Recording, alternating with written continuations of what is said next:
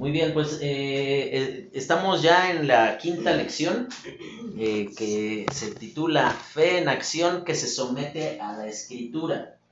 la semana pasada, bueno, hace dos semanas hablábamos de que es fe en acción que soporta la prueba. Luego fue fe en acción que resiste la tentación. Y finalmente hoy llegamos a, esto, ¿no? si tú te, te has dado cuenta, no sé si has escuchado los audios que ya están ahí en Spotify. Eh, el, ritmo, digámoslo de esta forma, en el que Santiago entró, primero fue hablando de, de cuán bienaventurados somos por estar eh, siendo probados, después habló de qué pasa, o hay una diferencia entre ser probado y ser tentado, y lo veíamos la semana pasada, decimos que la tentación no procede de Dios sino que dice que cada uno cuando es tentado es porque de su propia concupiscencia dice es atraído y seducido. Y decíamos que el único, digámoslo así entre comillas, el único aborto posible o reconocido por la palabra de Dios es cuando eh, hemos sido eh, motivados o, alentados pues, a, pecar, nosotros tenemos que cortar con llevarlo a la práctica, ¿no? Podemos ya estar valorando algo como como Eva, que estaba viendo el, fruto y estaba diciendo, ay, sí, se ve bueno, decíamos que ese fue el momento donde Eva pecó, no, no fue el momento donde estiró la mano y comió, sino fue el momento en donde ella dijo, es cierto, Dios no es bueno y por eso nos prohíbe eh, este árbol, es cierto, Dios no quiere competencia y por eso Él sabe que como vamos a ser como Él, entonces pues no quiere que nuestros ojos sean abiertos, ¿no? Y ahí entonces decíamos que eh, es la ocasión que el diablo utiliza pues para ganar eh, ventaja en nuestra vida. Fíjate lo que dice el recuadrito este al principio. Dice, aquello que resulta apreciado por nosotros determina la actitud que tendremos hacia eso, dándole prioridad y rindiéndole reverencia por sobre todas las cosas. Sin duda la característica infaltable en alguien que dice ser un creyente en Cristo es someterse sin reservas a la escritura debido a que nuestra fe está basada en lo que en ella nos presenta sobre Dios y nosotros, así como la forma en la que el Señor ha obrado nuestra vida para darnos salvación. Lamentablemente, se ha levantado una generación de pseudo creyentes, y eso es la clave, ¿no? Pseudo creyentes, los cuales afirman amar a Dios y, desean, y desear servirle con todo su ser, pero en el momento de hacer manifiesta su devoción, todo queda en palabras.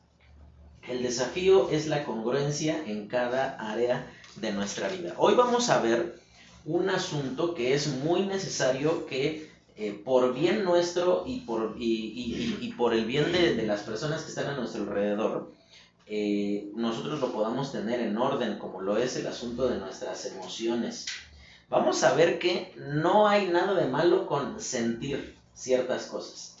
El asunto es cuando le damos rienda suelta a lo que sentimos y entonces bajo esa, ese filtro equivocado, llamémoslo de esta forma, nosotros comenzamos a pensar que Dios se tiene que adaptar a esas eh, expectativas incorrectas que nosotros tenemos sobre cómo debe de ser Dios. O sea, debido a que yo pienso que, eh, como por ejemplo, eh, este es un pensamiento muy católico, ¿no? Por, digámoslo de esta forma. Eh, ¿cuál es el pensamiento del grueso de la mayoría de los católicos? Es que al que obra bien, entonces gana el favor de Dios. O sea, yo me porto bien en la tierra y entonces aseguro la entrada al cielo. Pero si eso no, o sea, eh, tú, te puedes dar cuenta que eso no es lo que enseña la Biblia. O sea, esa es una creencia que se basa en lo que a mí me parece en cómo yo pienso que debería de ser justo y correcto y no en lo que la Biblia enseña. Entonces vamos a ver primero, hoy vamos a ver nada más dos aspectos que tienen que ver con la actitud de estar sometido ante la escritura. Vamos a ver primero cuál es la actitud correcta. Primero habla de oír con la disposición de obedecer. Les explico, cada uno de los puntitos que aparecen aquí en el material Obviamente no incluye las preguntas que aparecen aquí, pero sí todo lo que va a aparecer, por ejemplo, el significado de las palabras, este, bueno, las frases no, pero eh, estos eh, circulitos que están eh, vacíos, pues, es como para que tú lo vayas completando, ¿va? Para que no, no te sobren o no te falten este, ahí en, tu materia, ¿va?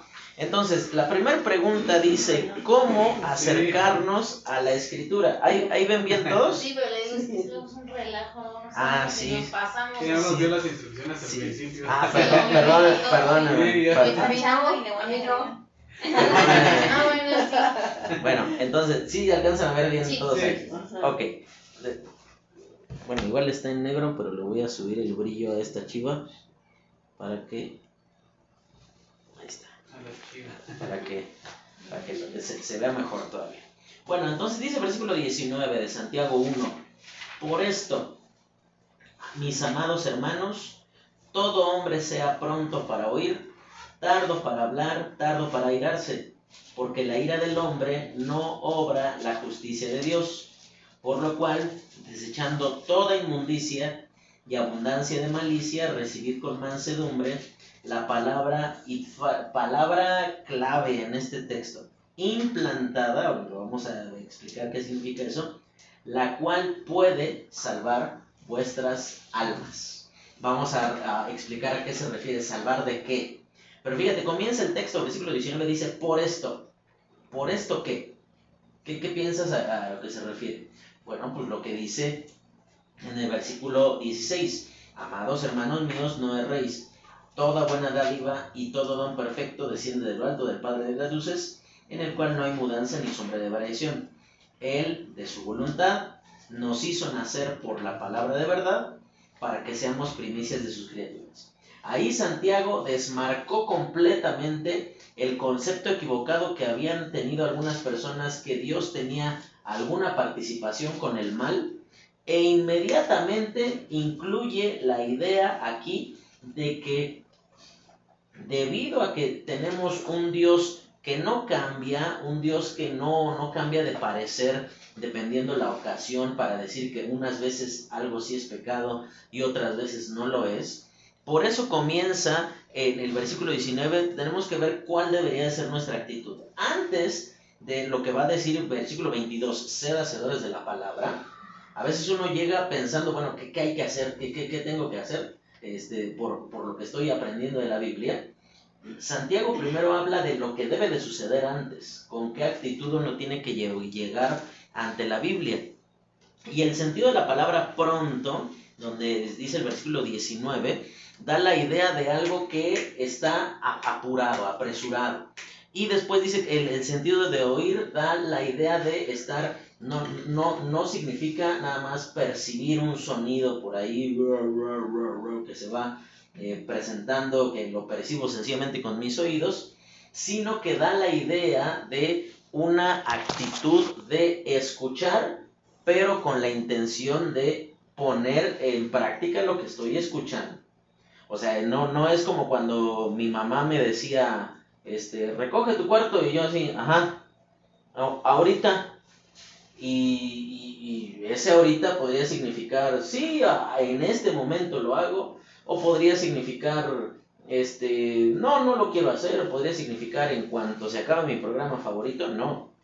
Por esa razón, yo, yo quiero que tú, que tú entiendas eh, lo que Santiago va a describir aquí con ese, ese, ese orden de palabras. Todo hombre, eh, te das cuenta, aquí presenta la idea de que no hay un tipo de eh, forma para la hermana Maricruz y otro para mí y otro para Areli y otro para Connie y otro para Rey y otro para Edith. No, no, no, no, no, no existe esa forma.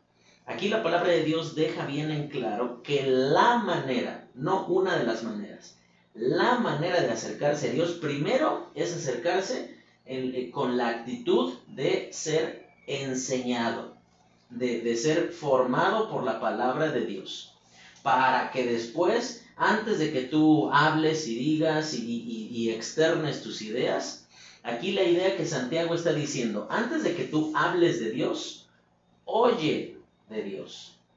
Eh, sé, sé- sé lo suficientemente inteligente para escuchar lo que Dios pide que tú hagas, para que entonces sí, después cuando tú eh, reproduzcas algo, por medio de tu boca, entonces eso sea copia fiel de lo que tú ya escuchaste.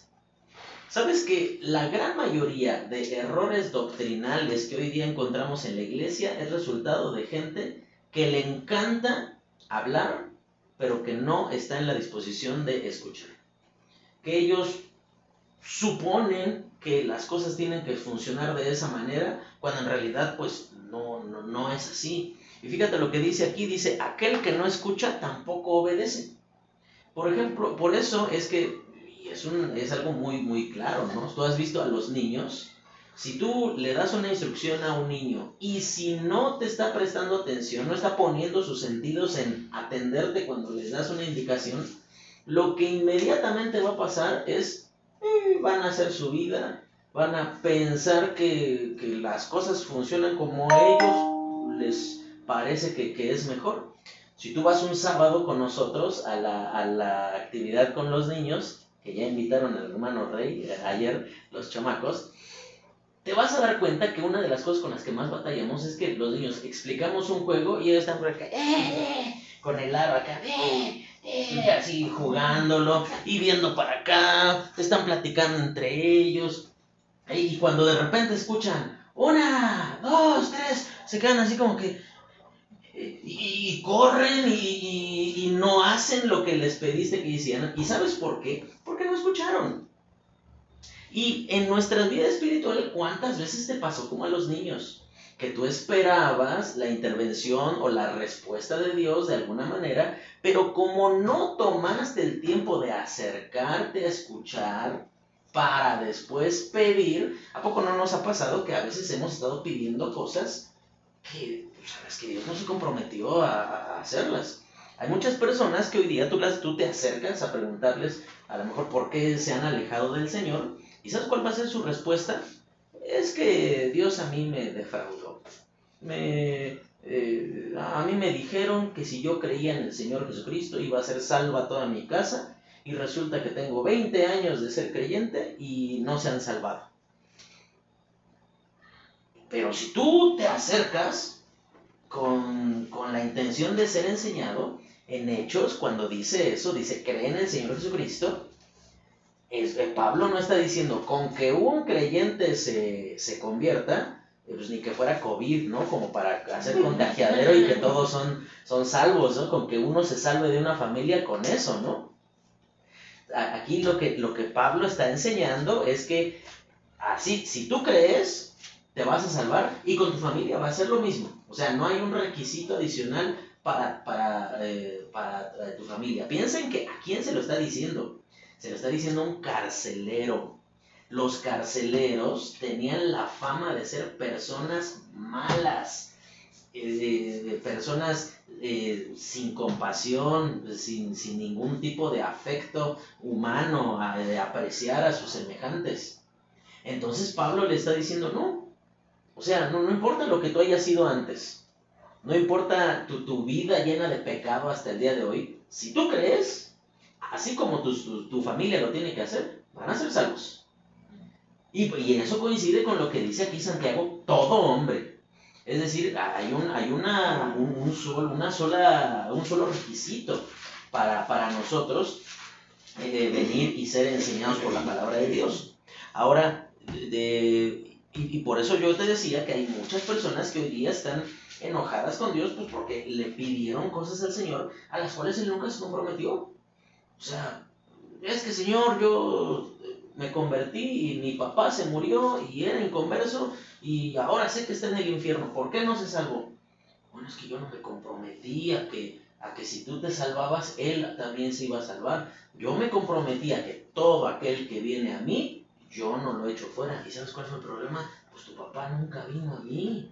nunca tuvo el entendimiento de responder en obediencia al llamado a arrepentirse. Y eso es por esa, por esa razón. Y fíjate cuál es la... ¿Por qué hablo de estar enojado con Dios? Porque fíjate lo que dice inmediatamente. Dice, eh, dice, porque la ira del hombre no obra la justicia de Dios antes de que tú tomes conclusiones inadecuadas sobre la persona de Dios, y te llegues a entristecer o a enojar o a distanciar de la persona de Dios, antes de que hagas eso, uno tiene que hacer el, examen en su vida de si se detuvo lo suficiente a escuchar. Para que entonces lo que yo pido, pues tiene que estar en armonía con lo que yo escuché. No, no, no, no tiene que, que no, no, no puede brincarse ese paso. Entonces vamos a ver aquí que oír con la disposición de obedecer, te, bueno, nos hace una pregunta, ¿cómo acercarnos? Dice a la escritura. Y dice ahí eh, más adelante, es, es la misma, ¿eh? es, es, el mismo inciso A. Dice, por ejemplo, eh, vamos a ver eh, algunas personas que estuvieron dispuestas a escuchar. En 1 Samuel 3.10, cuando Dios llama a Samuel, Samuel era un chamaco, un, un chamaquillo ahí. ¿Cuántos años te gusta que habrá tenido Samuel aquí? Unos 10, 12 años, 13 por ahí. Algunas personas piensan que era hasta más chico, que tenía como 8 años. Los años que haya tenido, aquí Samuel es digno de imitar porque fíjate lo que Elí le dice a Samuel que haga. Dice el versículo 10, y vino Jehová y se paró y llamó como las otras veces Samuel, Samuel. ¿Cuál es la respuesta de Samuel? Entonces Samuel dijo, habla porque tu siervo oye. Fíjate la condición importante en la cual eh, Samuel se coloca ante el Señor. Él no dice, háblame porque te escucho. No, o sea, está padrísimo que escuches. Pero Samuel toma la actitud de decir, no nada más te estoy escuchando, sino que soy tu siervo.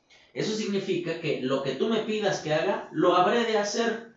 No, no nada más estoy escuchando diciendo, pues vamos a ver si me gusta esto que tú me dices. Y depende si pasa la prueba, entonces ahí sí voy, voy a obedecer. Después, eh, en el libro de Juan, en el capítulo 6, después de que narra allí que un grupo de personas muy, muy importante, muy, un grueso del grupo de personas que seguía a Jesús, dejaron de seguirlo, el Señor Jesucristo les dice, ¿cómo van? Si ustedes se quieren ir, órale, de una vez, pueden irse este, en este momento. Y fíjate la respuesta de, de Pedro, ahí en el versículo 68, dice, le respondió Simón, Simón Pedro, Señor, ¿a quién iremos? Tú tienes palabra de vida eterna. Aquí no, no está presentando Pedro la idea de que estamos solos en el mundo y no tenemos a quién ir. Sí, pues imagínate, Pedro tenía suegra, entonces pues, tenía esposa. Muy seguramente tenía hijos, eh, tenía una familia, de hecho dice que dejaron a su padre ahí con el negocio de pesca y él, Juan y Andrés este, decidieron seguir, decidieron seguir a Jesús. Entonces, ¿a quién ir tenían? ¿A qué piensas que se refiere esto que le dice Pedro? ¿Tú, ¿Tú qué crees que significa eso de a quién iremos? Como que era la única salida para llegar a la vida eterna, ¿no? Como que ellos pensaban que era lo único que, que podían, a Es- donde podían acudir. Exactamente, lo que Pedro está diciendo, mira Jesús, es que, o sea, aquí ya no es una opción volver atrás. O sea, ya, ya no podemos volver a pescar, ya no podemos volver a nuestra vida anterior, porque volver a esa vida anterior nos dejaría eternamente con una cuestionante de Dios no quería que hiciéramos esto. Sí, de hecho, en los versículos anteriores dice que este, otros discípulos se, volvieron atrás y ya no siguieron con, con Jesús, ¿no? Y entonces dice, dijo entonces Jesús a los doce que ¿queréis acaso iros también vosotros? Y es por eso que, que Pedro le contesta así, ¿no? Como dice el hermano. O sea, ya, ya no podemos, ay, ya no podemos volver a lo mismo. O sea, ya nos dimos cuenta, quiero pensar, que en ti tenemos ya todo. Y, y fíjate de qué se habían dado cuenta, versículo 69 dice, y nosotros hemos creído, Juan 6, 69 dice, y nosotros hemos creído y conocemos que tú eres el Cristo, el Hijo de Dios viviente. O sea, ve el cacho de declaración que se avienta Pedro. Él no dice, conocemos que tú haces milagros. No. Él no dice, conocemos que tú tienes autoridad de parte de Dios como Nicodemo llegó a decirle a Jesús. No. Él, él claramente, con todas las letritas, dice, tú eres el Cristo. Y no nada más le dice Cristo, sino que le da otro título que prácticamente era llamarlo directamente Dios a Jesús. Cuando dice el Hijo del Dios viviente, ese es un título que única y exclusivamente en la Biblia se aplica a Jesucristo, al Hijo de Dios. Entonces, cuando, cuando Pedro hace esto, entonces aquí lo que tú tienes que, que entender que la disposición de oír con la disposición de obedecer implica que tú sabes y entiendes que cualquier paso en otra dirección no te va a llevar a cumplir aquello a lo cual Dios te llamó. O sea, Pedro podía, yo creo que bien podía haber puesto otro negocio de pesca. Pues ya le sabía el negocio. Pues Pedro ya había adquirido cierta fama entre los israelitas y pues a lo mejor lo que nada más me acuerdo y me vuelvo a dar coraje, porque mucha gente hace hoy día de que pues yo me llevo mal con el pastor, entonces voy a abrir mi iglesia. Y, me voy a llevar gente de aquí y entonces yo voy a hacer mi, mi este, piensan que, que eso de que, que, dividir iglesias es la forma más correcta de, fundar iglesias. No, la verdad que no, no es así.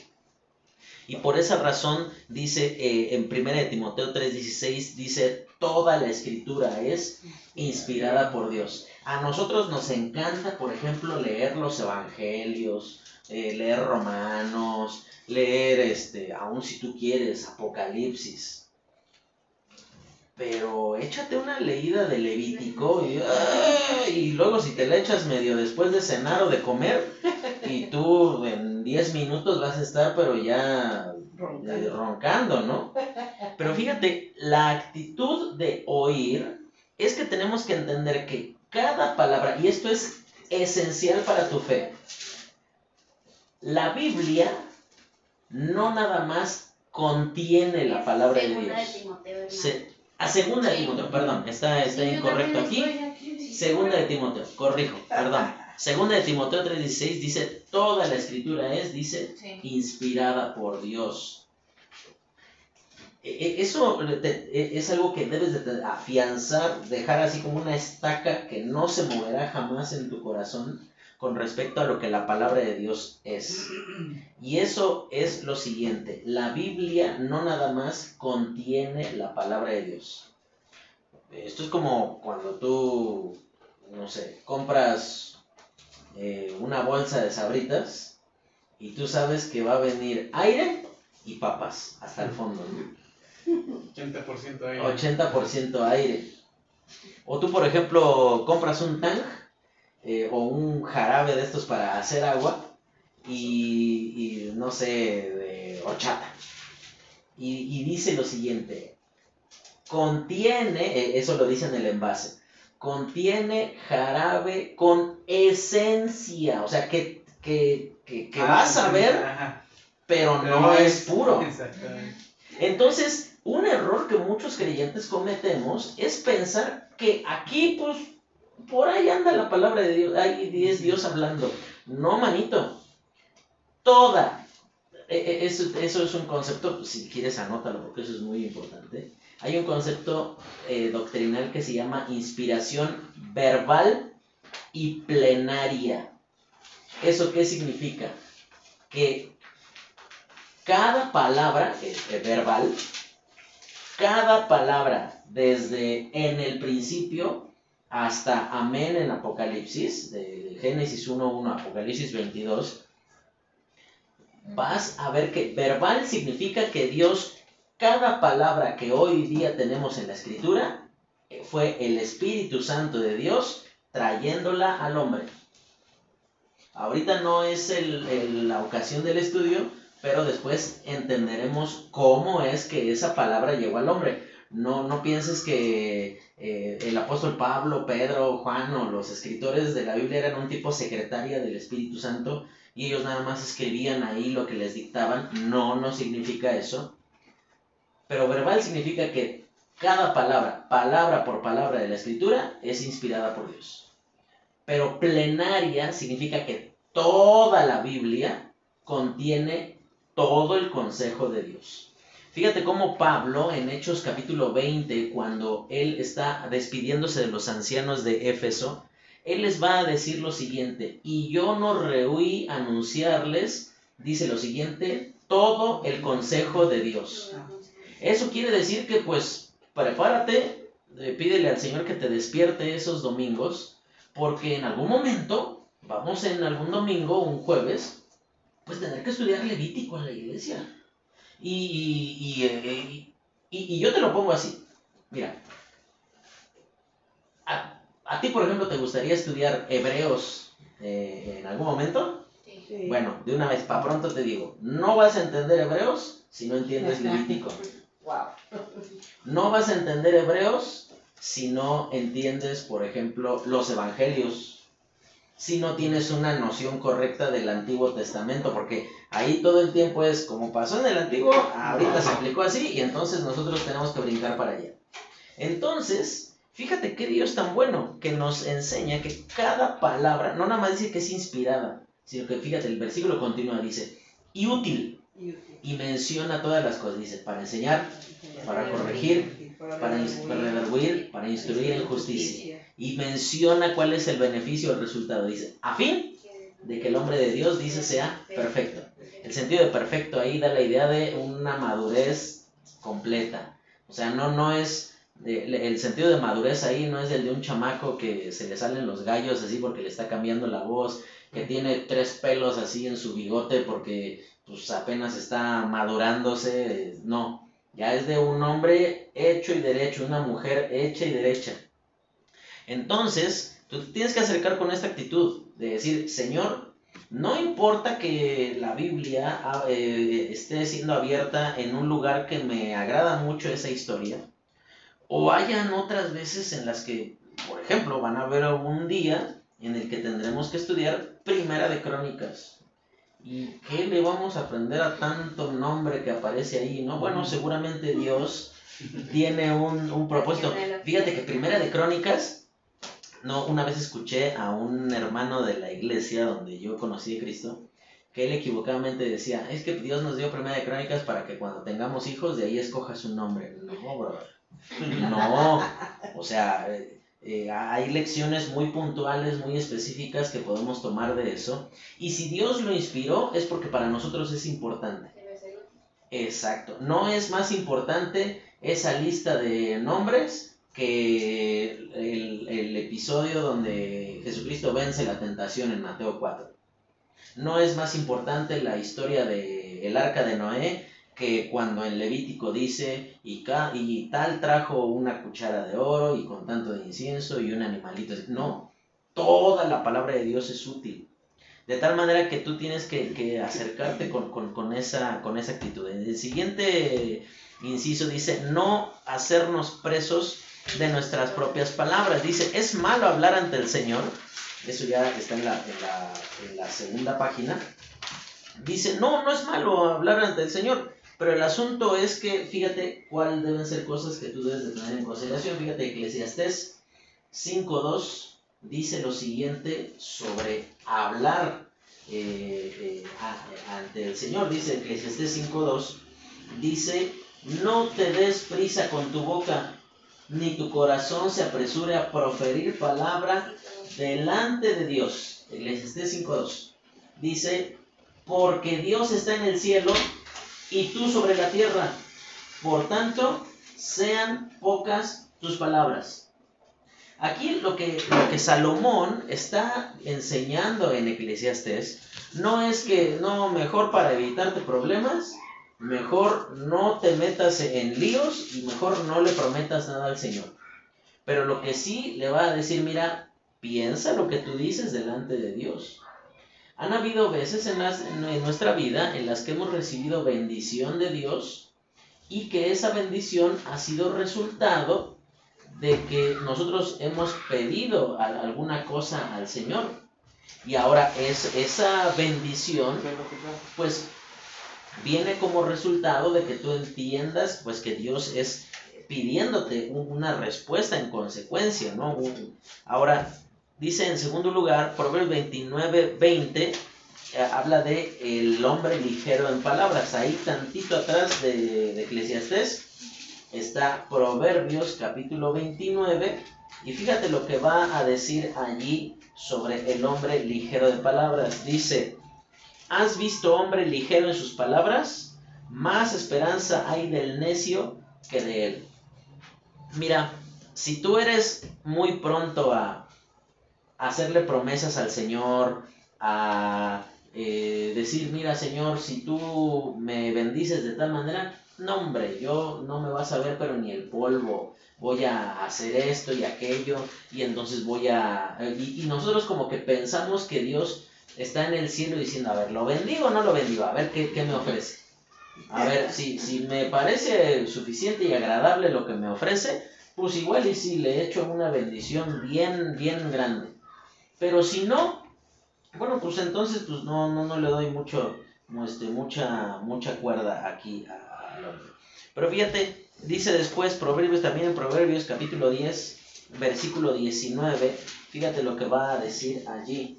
En las muchas palabras no falta pecado, mas el que refrena sus labios es prudente. Es decir, que eh, está muy bien que tú, que tú hables, que, te, que, tú te expreses ante el Señor, probablemente cuando oras o cuando tú eh, te, haces promesas ante el Señor o, diferentes cosas que tienen que ver cuando nosotros ocupamos nuestra boca eh, o, o hacemos compromisos. El asunto es que podrías estarlo haciendo y, ya después esto pues te resulta pues algo pesado, algo que tú dices, ay no. Como cuando, por ejemplo, tú te echas un compromiso de cualquier naturaleza y la primera semana, la segunda, la tercera, es como que dices, ah, qué bendición. Pero ya después pasan dos, tres meses y tú así como estudio, no, yo, quería llegar a dormir a mi casa. O sea, cosas de, de ese tipo, ¿no? Entonces, por esa razón, no está mal que tú hables ante el Señor, pero hazlo en virtud de lo que escuchaste. Mira, muchas veces pensamos que Dios se impresiona por lo que le decimos. Es como que, ay, jole, no, sí, sí, se ve que está quebrantado, se ve que está, este, mira, te lo pongo así. Mira, a Dios no le vas a poder bajar la luna, el cielo y las estrellas como cualquier otra persona.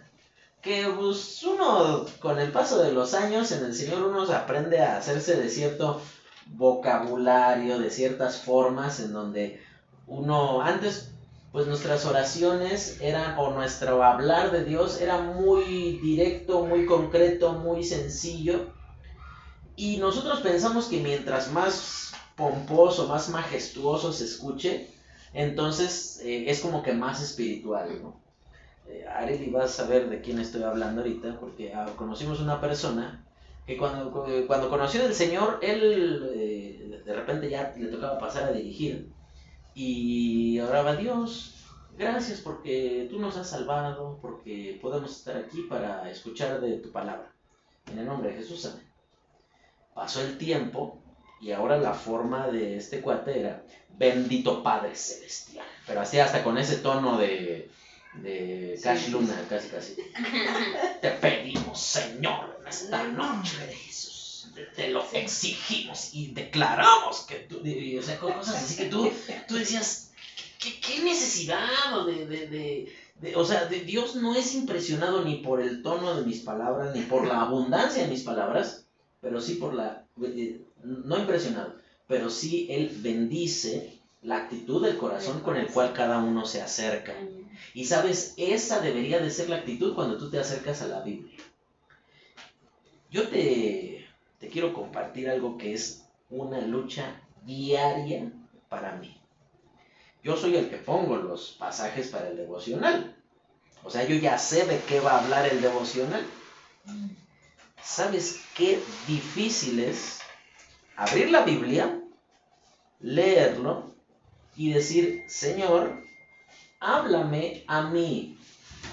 No porque tengo que grabar un video y pasárselo a los hermanos. No, por, no, no, no, no me hables porque tengo que predicar el domingo, sino Señor, háblame porque yo lo necesito.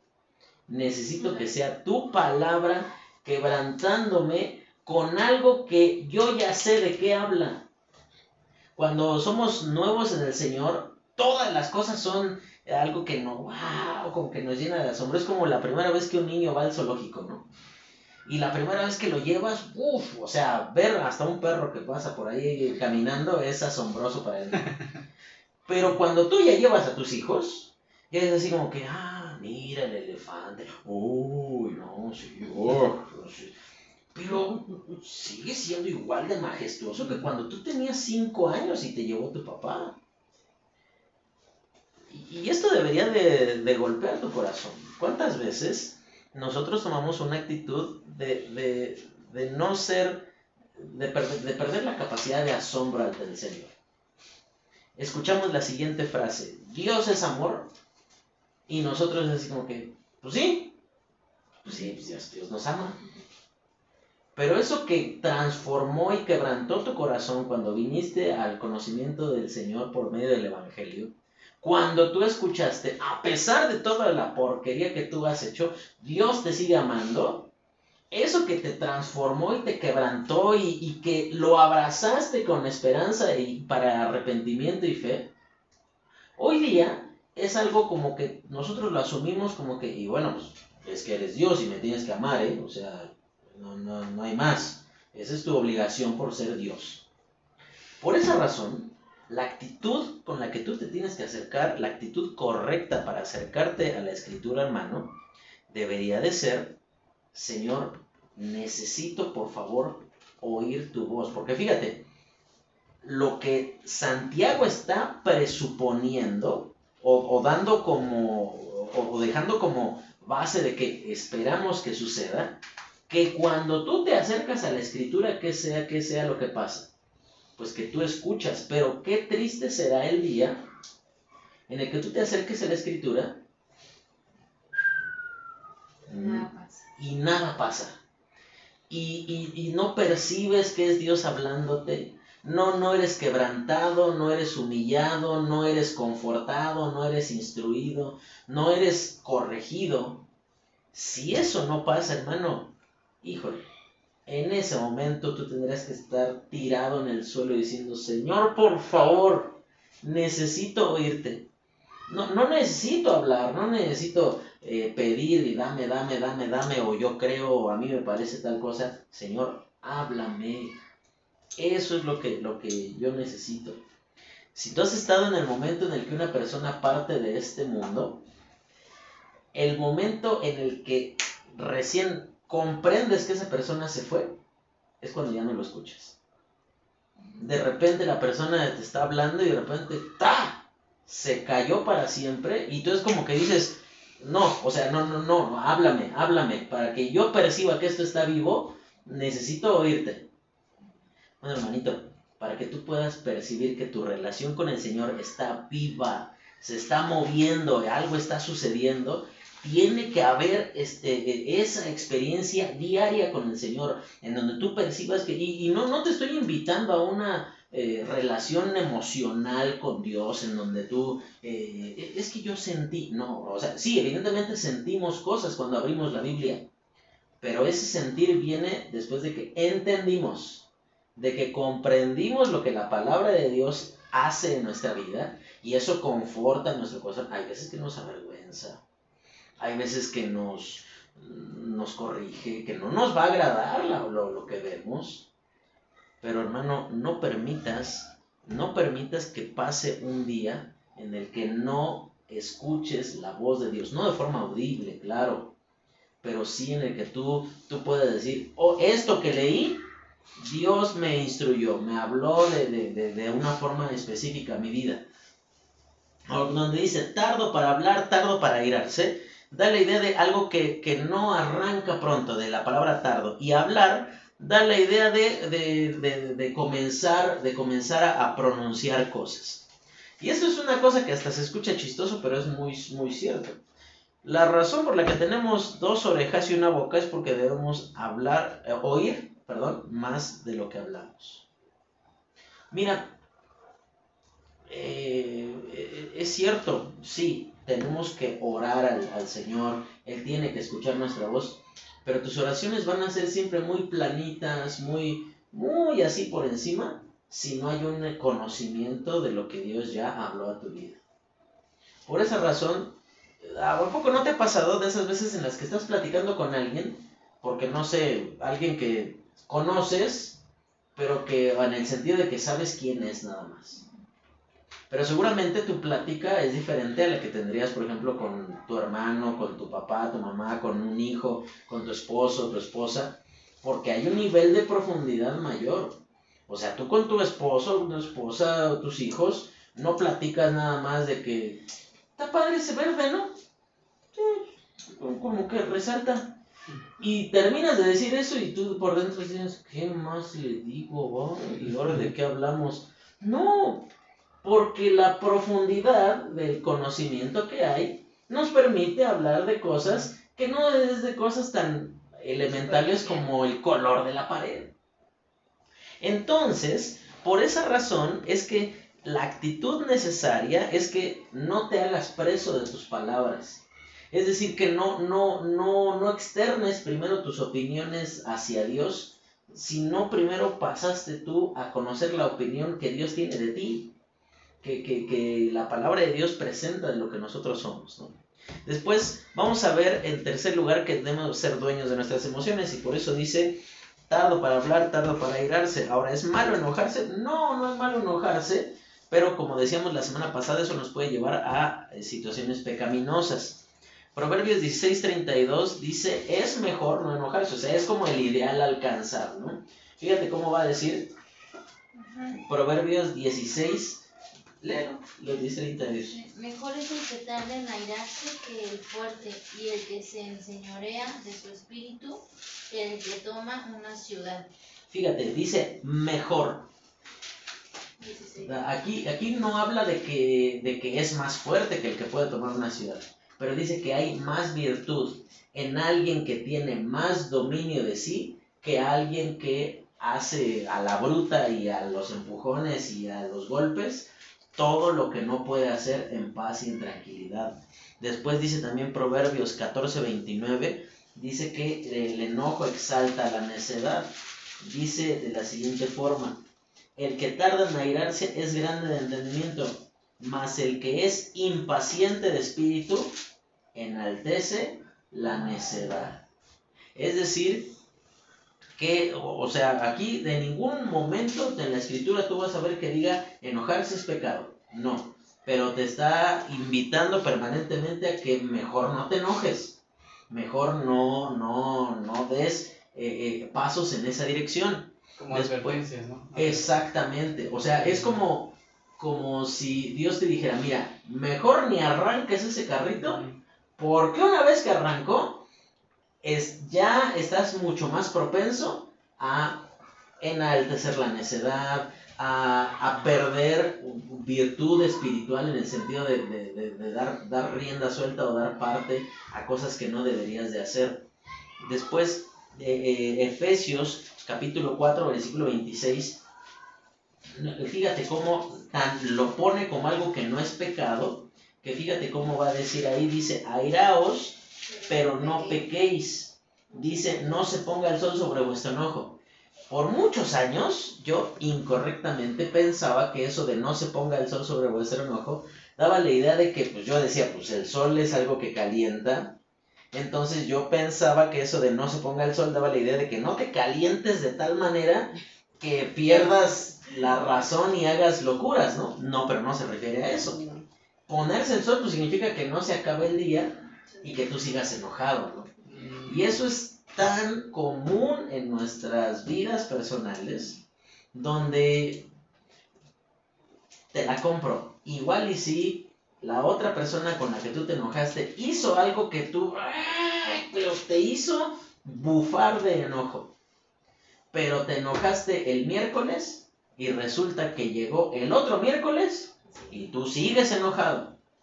Y ya lo castigaste con el látigo de tu desprecio y ya le dijiste una y otra y otra y otra y otra y otra vez cosas que no debías. O a lo mejor que no debías, pero lo dijiste en el momento y en la forma y con la motivación incorrectas. Fíjate, el momento, la forma y la motivación. Ese, es el, punto central. El momento.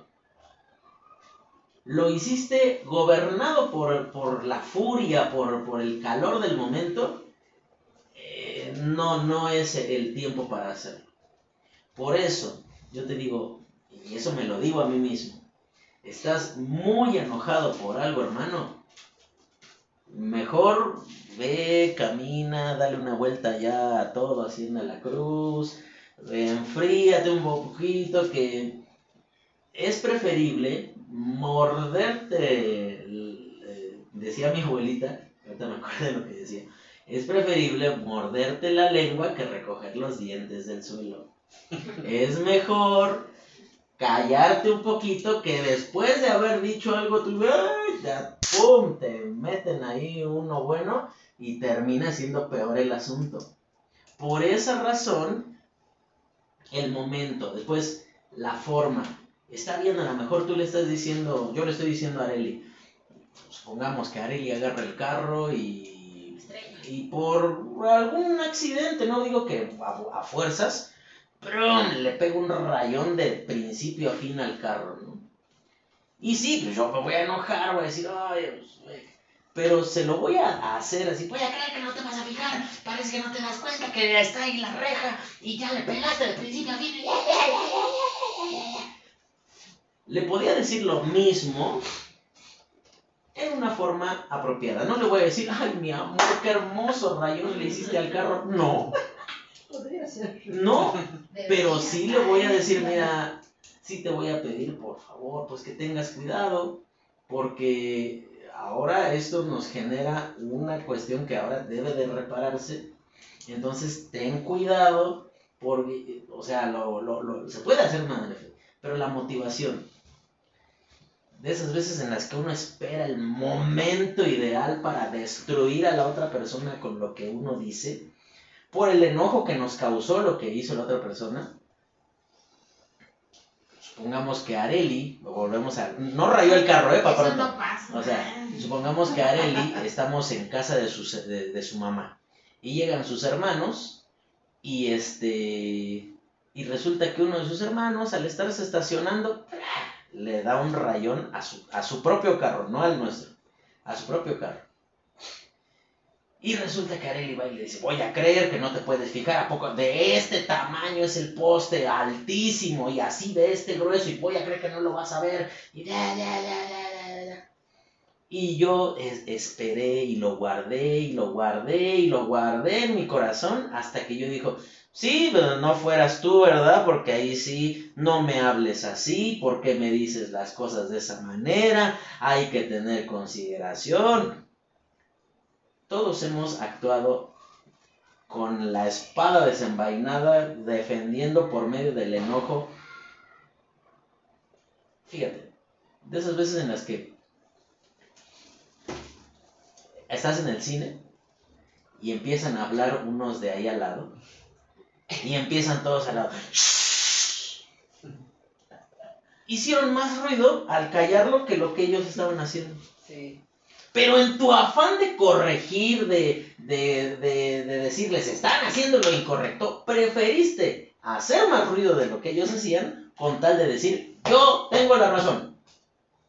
Por esa razón aquí dice, todo hombre no importa cómo seas, no importa cómo te, educaron, no importa de dónde venga, no importa si tengo o no tengo la razón. Todo hombre, sea pronto para oír, tardo para hablar y más tardo todavía para airarse.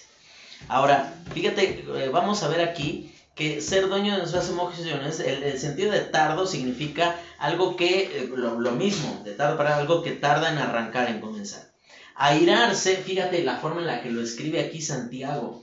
Habla de una pasión violenta, algo que, desborda en ira, que no, no, no es un enojo de esas veces que nada más ves cómo le cambia la cara a la gente. No, es un enojo que, de ese enojo que azota puertas, que rompe cosas, que grita, que empuja, que agrede, que deja de hablar días, años a personas que prefiere cambiarse de iglesia, que prefiere eh, hacer esto, que prefiere hacer aquello. Eh, y todos hemos visto ejemplos, o a lo mejor ha sido tu caso, de cosas que tú has hecho y que las hiciste por puro enojo y que después pasó el tiempo y tú dijiste, hice mal.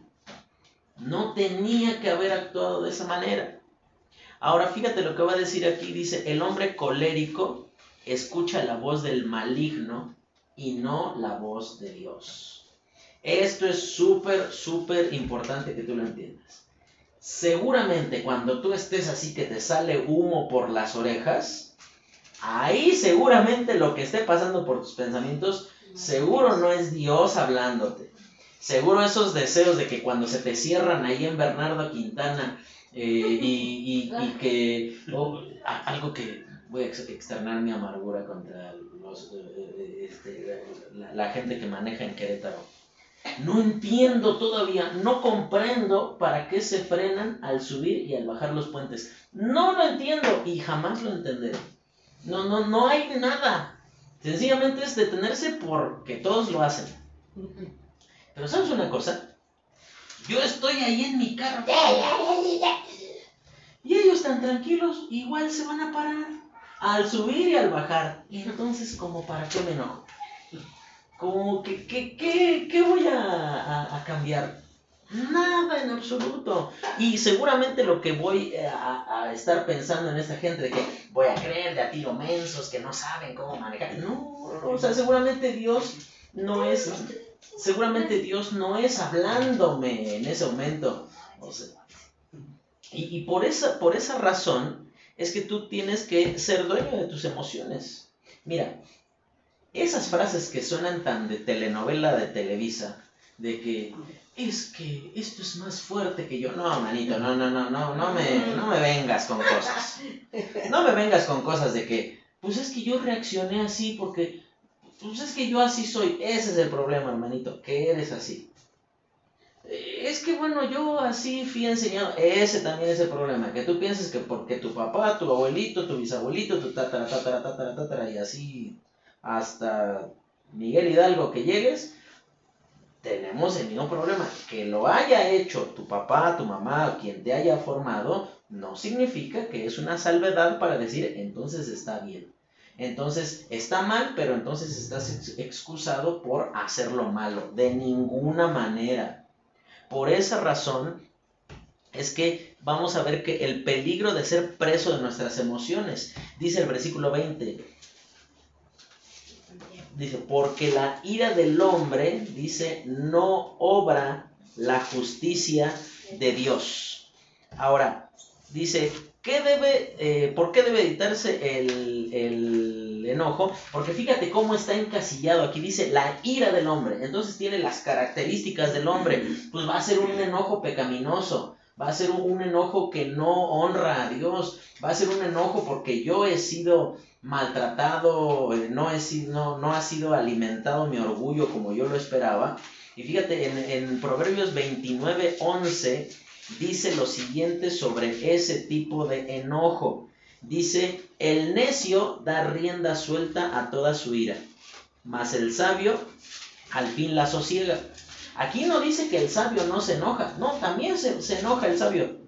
Pero el sabio, seguramente sabio no es aquel que medio que se le paran ahí al lado en el carro y entonces, ¿qué? ¿Qué bebé? Que no sé qué, y se baja ya con un desarmador en la mano y empieza a rayarle el otro carro y a echar trancazos allí y a decir y a decirle de todo menos que está guapo al del otro carro y a insultar y a gritar.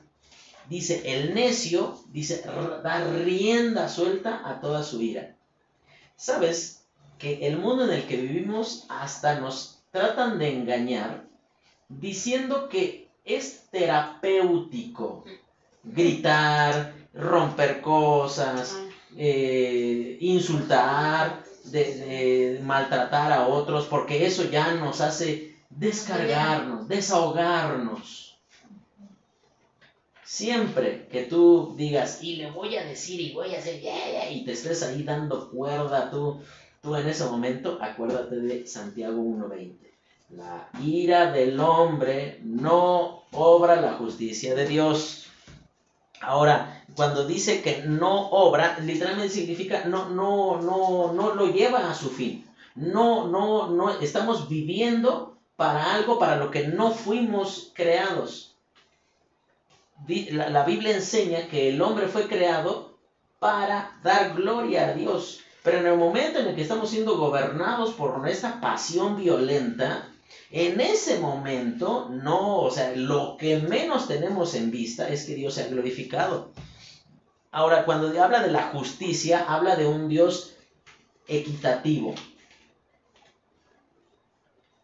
La definición de justicia nos enseñaron en derecho que es, ¿qué hermana?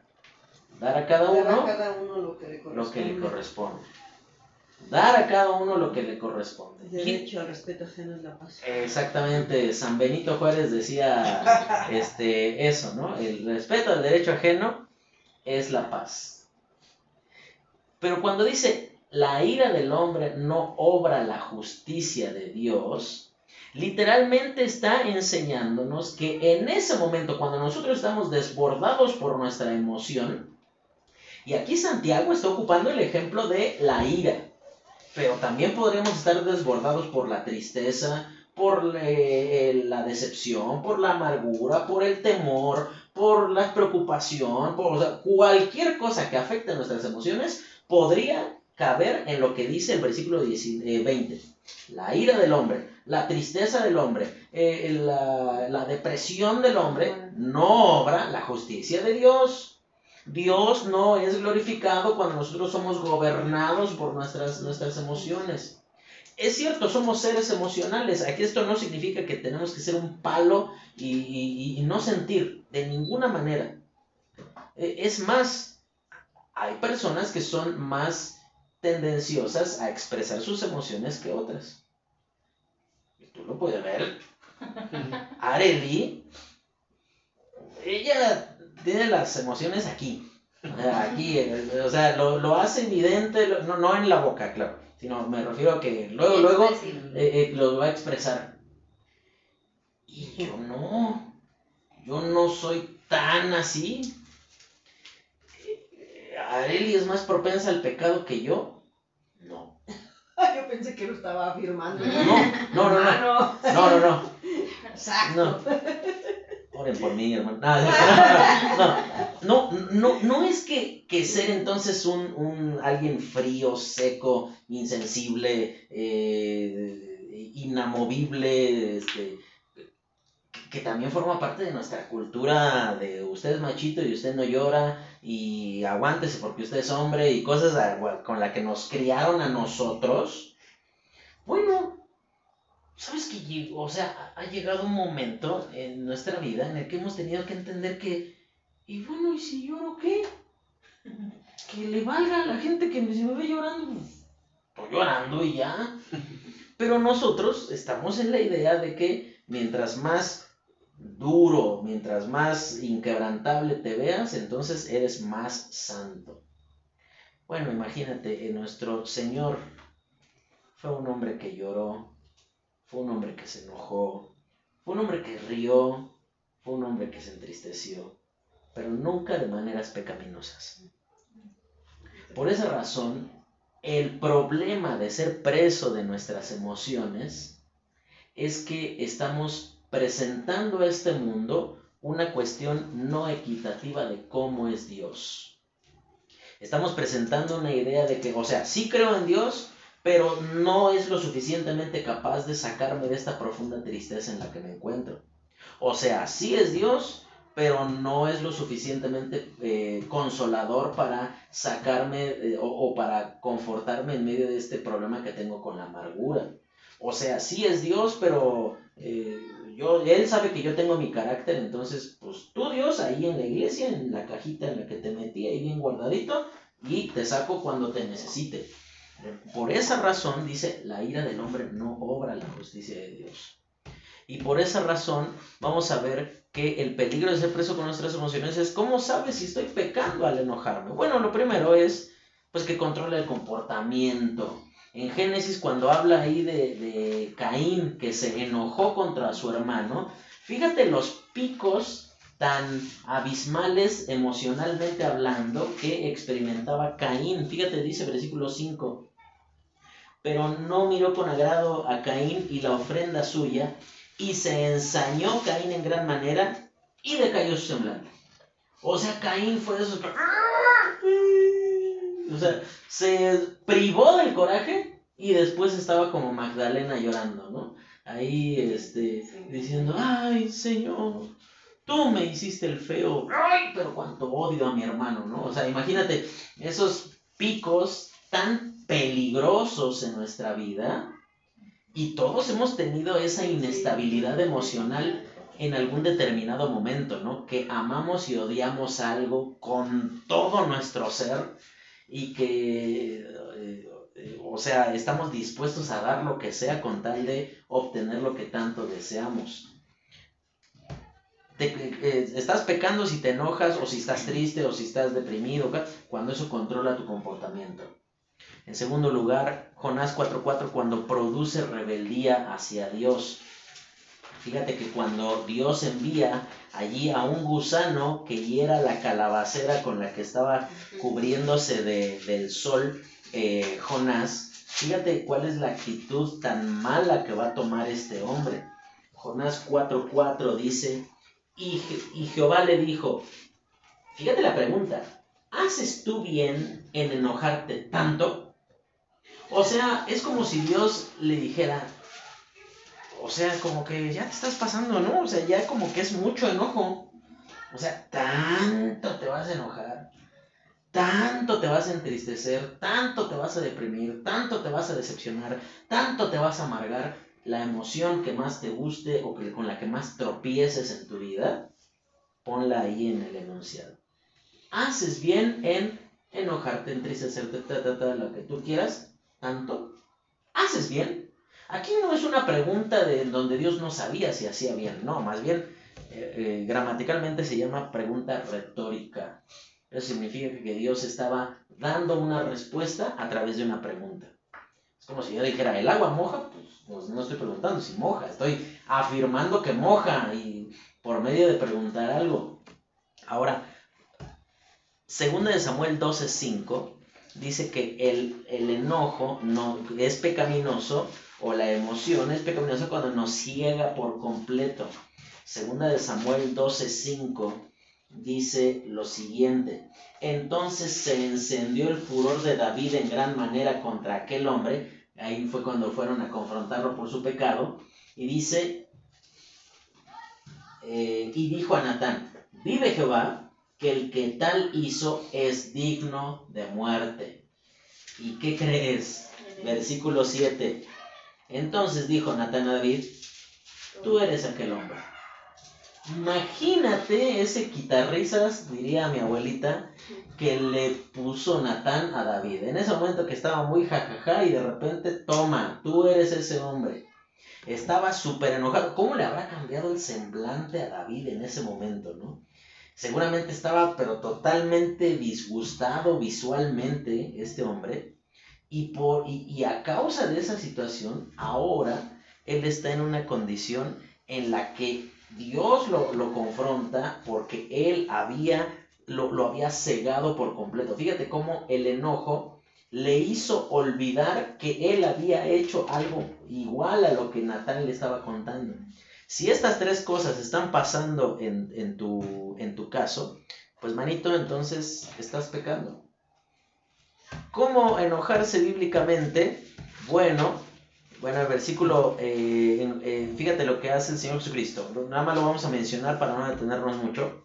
Juan 2, del 13 al 22, es eh, cuando el Señor Jesucristo limpia el atrio del templo. Fíjate, del versículo 13 al 15, el enojo del Señor Jesucristo, ¿cuál fue?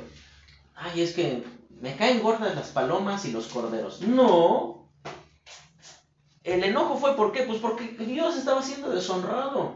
¿Qué fue lo que le dijo? Voy a creer, no pueden traer un perrito y un gatito para vender también. No.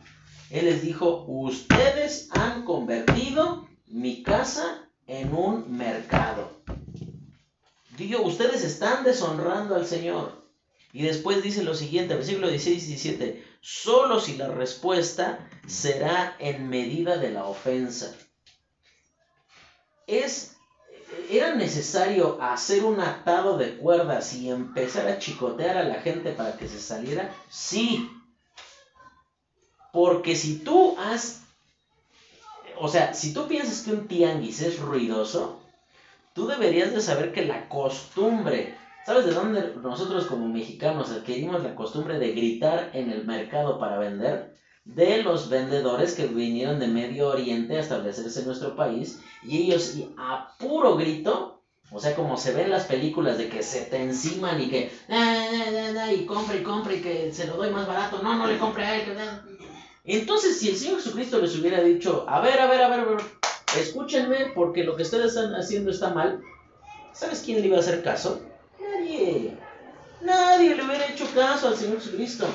Entonces, diría mi abuelita, pues lo que no entra por acá, entra por acá, ¿no? Por las pompas, ¿no?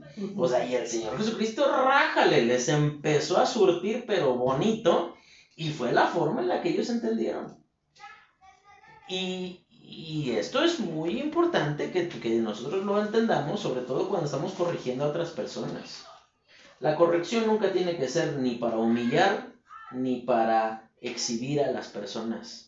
Tiene que ser con el afán de que suceda lo que tú se supone que quieres que pase, que, que la persona cambie su, su, su proceder. Dice el versículo 22, solo si hay un principio bíblico que lo sustente. Ahora, esto es súper importante porque ahí dice en el libro de Juan, ¿qué es lo que dice ahí? El celo de tu casa, ¿qué? Me consume. Es decir, que no, no, aquí el Señor Jesucristo no estaba actuando nada más pues porque se le subió la bilirrubina un poquito más de lo necesario y ahora le empezó a repartir chicotazos. No, sino que había un principio bíblico que justificaba lo que estaba haciendo. ¿Ok? Rápido, la segunda, el segundo punto, las acciones correctas ante la escritura. El primero, purifícate, pues su palabra es pura. Dice el versículo 21 eh, de ahí de Santiago 1, lo siguiente dice, por lo cual desechando toda inmundicia y abundancia de malicia, recibid con mansedumbre la palabra implantada, la cual puede salvar nuestras almas. ¿Qué debo hacer para ser puro? Bueno, desecha eso de inmundicia literalmente habla de cualquier cosa que sea sucia. Y en este sentido, tú tienes que ser lo más severo. La regla es esta, hermano. Uno tiene que ser severo con el pecado propio y misericordioso con el ajeno. No al revés. No misericordioso o permisivo con el propio y duro y cruel con el, con el ajeno dice, desechando toda inmundicia, dice, y abundancia de malicia. La abundancia de malicia habla de, de, que es tan diverso, no, no, no habla de mucho necesariamente, sino habla de cualquier forma en la cual esto se pueda presentar. Mira, ¿sabes qué, cuál es el problema? Que hay muchas veces en las cuales nosotros le confesamos a Dios que hemos pecado de la siguiente manera. Señor, me robé una cuerda. Sí, pero no le contaste que en la punta de la cuerda viene un caballo. O sea, le, le, confesaste lo menos para sentirte más cómodo con lo peor que hiciste. Y por esa razón dice, desechando toda inmundicia y abundancia de malicia. Habla de ese lo primero que tú tienes, la acción correcta al venir ante la palabra de Dios es purificarte. Te lo aseguro, hermanito que si te acabas de pegar una gritoneada con tu esposo, con tu esposa, o si eh, vienes eh, con una actitud incorrecta ante la palabra de Dios, te lo firmo, vas a perderte una inmensidad de cosas del mensaje de Dios para tu vida por causa de que no has desechado eso que te, que te puede estar tropezando o complicando en tu andar con el Señor. Después vamos a ver que obedece, pues la palabra de Dios es digna. ¿Qué implica recibir la palabra? Bueno, recibir da la idea de dar la bienvenida. Abundancia de malicia. A ver, me tantito.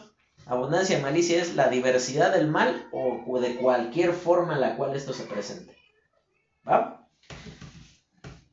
Cuando habla de recibir, da la idea de dar la bienvenida. Esta, esta palabra es muy interesante porque transmite la idea de cuando los gobernantes visitaban las ciudades, entonces se hacía toda una fiesta, todo un protocolo para darle la bienvenida a alguien.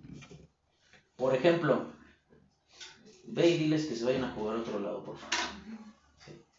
Eh, por ejemplo, no sé si tú supiste que hace unos días vino el presidente de los Estados Unidos aquí a México. Y el de Canadá. Y el de Canadá también. Sí. Y viste que cuando llegaron fue la noticia. ¿Por qué no es noticia cuando mi tío Juan José, que vive también en Estados Unidos, viene? Pues nada más porque no es el presidente, ¿verdad? O sea, porque no, pues nada más por ese pequeño detalle.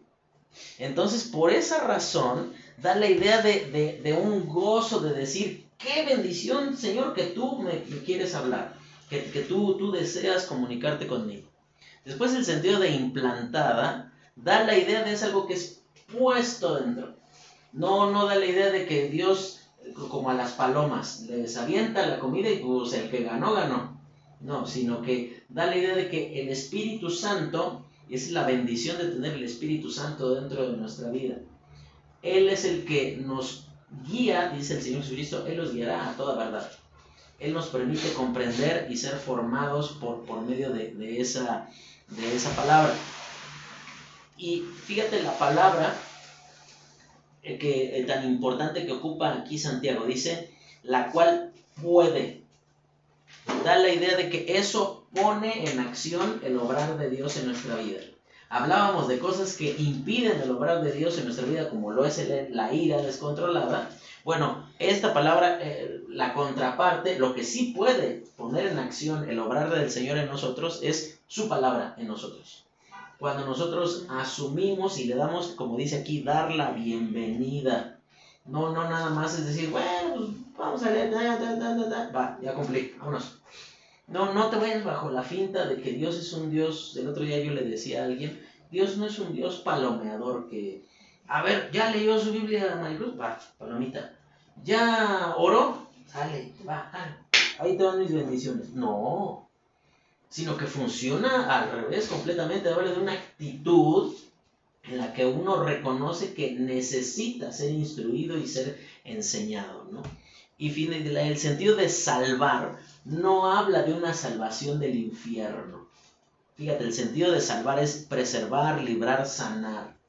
Habla de, de, la forma en la que nuestra vida puede ser librada del control, no de la condena, porque la condena ya fue pagada por Jesucristo al morir por nuestros pecados. Pero lo que sí es, es, es eh, de lo que somos preservados es de que el pecado controle nuestra vida. Es cierto, seguiremos teniendo cosas que tienen que ser cambiadas, transformadas, es verdad. Pero aquí la idea de, de, lo que dice aquí, la palabra puede salvar nuestras almas, da la idea de que el pecado ya no es lo que nos distingue o lo que nos caracteriza. Y eso sucede ¿por qué? Por la palabra que fue puesta dentro de nosotros. Dios puso su palabra ¿Y, qué te da la idea? ¿Qué te viene a la mente cuando tú escuchas la frase es puesto dentro? ¿Qué cosas se ponen dentro y luego pasa algo? Una planta. Una planta, una semilla. La semilla, yo te pregunto, ¿está viva o está muerta cuando es sembrada?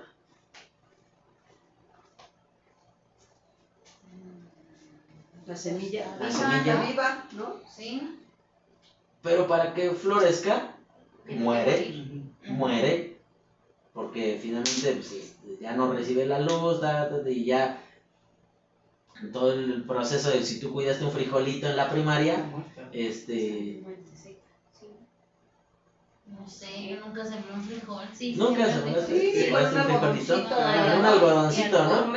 Y un frasco de vidrio, ¿no? En un frasco de Gerber.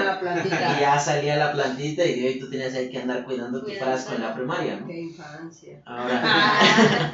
Entonces, la, la idea, la idea de, de lo que dice aquí Santiago es que nuestra vida puede, puede ser eh, eh, transformada por todo aquello que es eh, que nos, nos, libra de que nuestra alma, es decir, todo, todo lo que implica nuestra vida, nuestra, nuestro intelecto, nuestras emociones, nuestra voluntad, sea controlada por el pecado. Entonces, lo último, Lo último, cuando habla de qué es lo que puede hacer la palabra, la, palabra, fíjate, bueno, eh, esto obviamente son menciones, eh, podríamos detenernos mucho tiempo, pero ya, ya nos prolongamos un buen cacho. Por ejemplo, ¿qué, ¿cómo se presenta la palabra de Dios en la escritura? Bueno, en, en Jeremías 23, 29 lo pone como un martillo que rompe la piedra. Y hay veces que necesitamos unos buenos martillazos de Dios en nuestra vida, ¿no? En el dedo chiquito. Ajá, en el dedo chiquito, ¿no? Que de esas que hasta ves lucecitas así cuando te, te despiertas en la noche y pateas el sillón. ¡Ay, caray, caray! O sea, te acuerdas de todo menos de cosas bonitas, ¿no? En ese momento. O tú de esas veces que dices, no, señor, ya llévame, por favor, ya esto me duele mucho. Bueno, y, y hay veces en las que por eso necesitamos pedirle, Señor, si necesitas romper algo de mi vida, rómpelo, por favor. No, no, no me permitas considerar que tu obrar es invasivo en mi vida, más bien es, es constructivo, ¿no? Después dice la palabra de Dios en Hebreos 4:12, dice que la palabra de Dios es viva y eficaz, dice, y más cortante que una espada de doble filo. Dice que penetra, dice, y este y, parte dice los tuétanos dice y las coyunturas dice y discierne los pensamientos y las intenciones del corazón después Lucas 24:32 es un fuego que nos anima y consuela cuando los discípulos después de que Jesucristo ya había resucitado pero estaba velado ante sus ojos en el camino a Emaús dicen no ardía nuestro corazón cuando nos exponía las escrituras y eso es lo que te debería de pasar por ejemplo en la iglesia uno cuando predica, nada más de verle la carita a la gente, no sabes en qué está pensando, pero sí sabes que está pensando en otra cosa menos en lo que está escuchando. Cuando están así y tenemos un super distractor ahí en la iglesia, ¿no? Tienes la calle y te distraes con la gente que pasa y con el camión. Ah, ya pasó el camión al lobo cinco veces. Y, o sea, y tú estás más atento de, que, ah, mira, esa señora siempre pasa a esta hora. Este, este, cuando tenemos la reunión aquí, pues sí, su casa está al lado, pues siempre va a pasar por ahí, ¿no? Ahora, pero debería de, haber un, un, ardor santo en tu, en tu corazón de decir, eso es como que, ah, es un calorcito rico que la palabra de Dios produce en tu vida.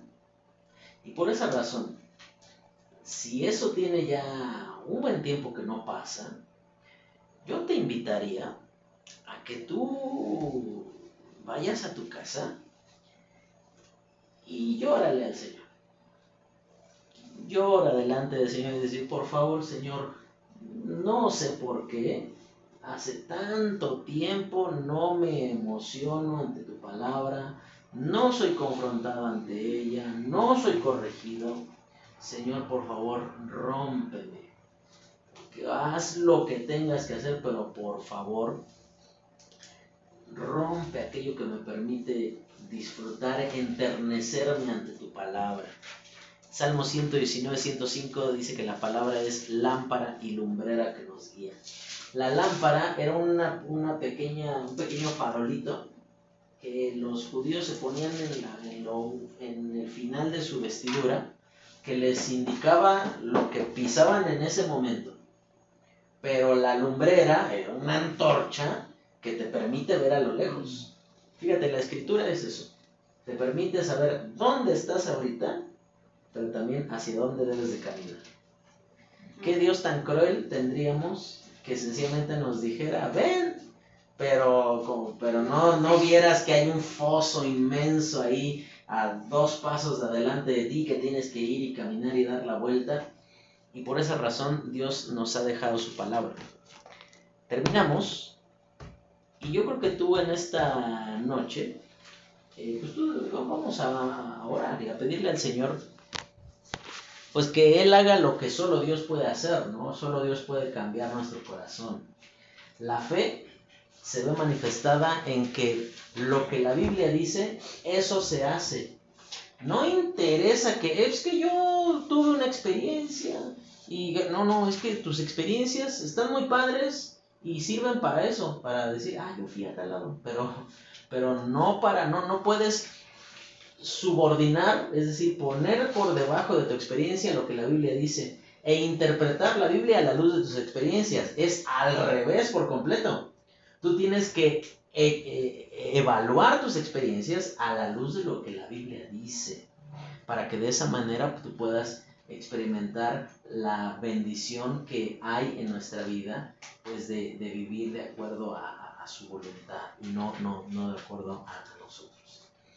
Fíjate que Dios tan bueno tenemos que pudiendo dejarnos en la oscuridad de nuestras imaginaciones, nos ha dejado su palabra para que guiemos cada día nuestra vida, para que nuestro caminar sea cada vez más santo, más íntegro, más eh, a la luz de lo que Él quiere hacer en nosotros. Vamos a orar y terminamos. Señor, te agradecemos porque tú nos has hablado en este día, porque tu palabra ha eh, sensibilizado nuestro corazón o nos has corregido o nos has alentado. Te pedimos, Señor, que esto que batallamos tanto sobre nuestras emociones, Dios, pueda ser algo que podamos dejar eh, de lado en el sentido de que sea lo que controle nuestro, nuestro andar. Señor, permítenos vivir delante de ti no, por, no en base a cómo nos sentimos, sino en virtud de lo que entendemos que tú pides de nosotros. Te pedimos, Dios, de que tu gracia sea derramada abundantemente, más de lo que ya ha sido en nuestra vida, para que podamos ser corregidos, instruidos, sostenidos ante el enojo, la tristeza, la decepción, eh, la apatía, eh, cualquier cosa que pueda estar gobernando nuestra vida, Señor por tu pura misericordia, Señor, no nos permitas ni un solo día de nuestra vida ser insensibles ante tu voz. Permítenos, Señor, como tú decías del rey Josías, que nuestro corazón se enternezca ante tu palabra, que podamos caer doblegados y humillados ante ti y decir, Señor, no nos dejes igual por tu pura misericordia. Todo esto, Señor, te lo agradecemos y te lo pedimos en el nombre de Cristo Jesús. Amén.